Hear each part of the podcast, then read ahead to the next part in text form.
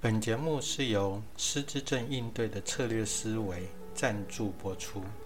失智症应对的策略思维脸书粉砖是一个以不同角度思考，怎么样理想的处理照顾问题的社团。期待听众透过不同的思维，提供给照顾者更顺手的照顾方法和策略。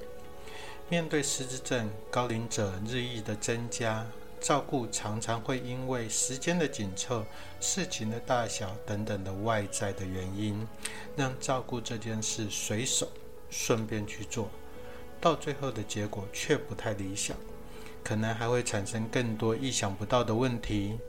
在照顾特调的每一集的节目中，我们用不同的观点拆解问题，并且分析策略，或与受访者对谈，希望透过以往中高龄与失智者的临床经验，提供给照顾的朋友们有更多不同的想法，并且让照顾这件事情更加的轻松。欢迎您的持续收听《照顾特调》这个节目，也欢迎分享给其他有需要的朋友。各位大家好，我是黄耀庭。今天的节目，我们是以长谷川医师的失智症作为开场。他是一位日本的失智症权威医师。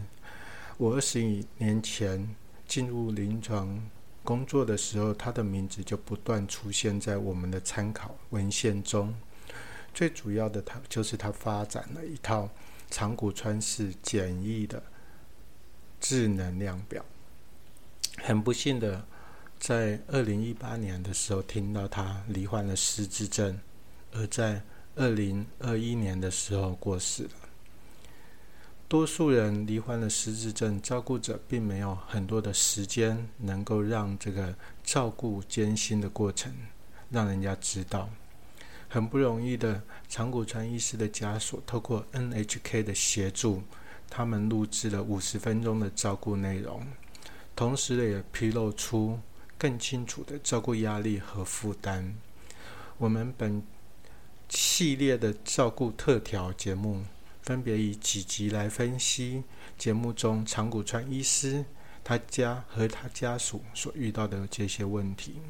这些内容包括是长谷川医师对于时间认知的改变，主治医师和病患在日照的反应，还有长谷川医师。的情绪和想法，以及照顾者的态度，欢迎大家按时收听。在第一集的节目中，我们讨论长谷川医师在时间上的认知缺陷。在这个节目五十分钟的节目中，不少长谷川医师的认知缺陷，我觉得最最常见的就是时间上的混淆。首先，在影片中最刚开始看到的就是。周三、周四周五，长谷专医师他没办法区分。细心的你可能看到影片中刚开始就出现这个问题。时间是一个抽象的概念，如果没有日出、日落或是天黑天亮的协助，人们是感受不到时间的改变，因为没有任何有形的物体作为指标来协助我们确定时间。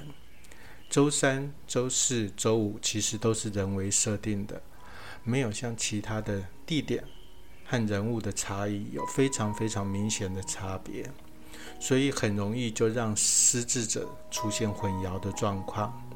让失智者更能够刻意的记得日期的策略，不外乎我们常人使用的月历、日历或是钟表。因为这也是我们人们唯一能够用时间坐标成为我们的参考依据。可是延伸出另外一个问题，就是让失智者记得时间的目的是什么？如果他的日子是浑浑噩噩的过，他为什么需要记得时间呢？值得各位照顾者去想想看。我们努力要他记得他认为不重要的事情，目的到底在哪里？欢迎在失智症应对的策略思维脸书粉砖留言给我。第二个则是他分不清楚早上和中午。这个是在节目的中段的时候发生的，跟前面这个问题不一样。前面的问题是周三、周四周五是在一个礼拜里面发生的，所以类似的问题也出现在节目里面。病患他不清楚自己是今天第一次去咖啡厅还是第二次去咖啡厅，概念上也是在一天里面发生的，病患不太清楚。从影片的起头，病患历经无法辨认周三、周四或周五，到更严重的时候，一天以内就会出现时间的混乱。表面上看起来对时间的混淆，以天来计算，后来以小时来计算，病患对时间的区别的能力越来越差了。而我们同时也能看到，似乎病患白天的精神越来越差，睡眠的时间也越来越增加。也有可能助长个案对于小时的区别的问题更加增。到节目的最后，我们发现他提到早上起床后不知道自己身在何处，内容是早上起床后不知道自己身在何处，感到茫然不知所措。这是第三个时间混乱的问题。这是一个正在发生的事情。着重在正在发生，而且稍纵即逝。病患对于正在发生的事情马上就不知道，这个对于认知功能的缺陷影响很大，最大，特别是最大。为什么呢？因为短暂、非常非常短时间发生的事情，也离他现在是最近的。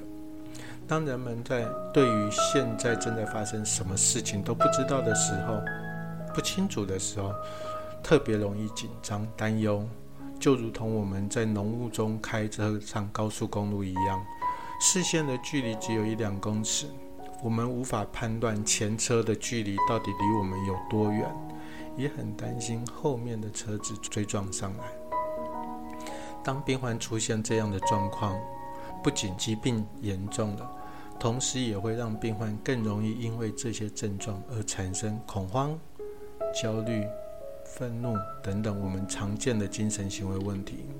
若我们在处理这些恐慌、焦虑还是愤怒的行为时，只处理表面上的这些症状，而没有去理解病患这些症状表象背后的原因从何而来，未来还会因为这些原因而出现其他的症状。在影片中，我们看到一个失智症者对于时间的概念的流逝。照顾者不容易在忙乱中照顾过程中发现这些细微的改变，医疗人员因为没办法长期的观察，也很容易忽略掉这些细节。这样长时间观察病患改变的影片，非常不容易捕捉到这些认知功能的差异，真的有助于我们理解失智症病程的变化，有助于我们照顾策略的。调整和进行。本集节目今天就到这边为止喽，欢迎大家下次继续收听。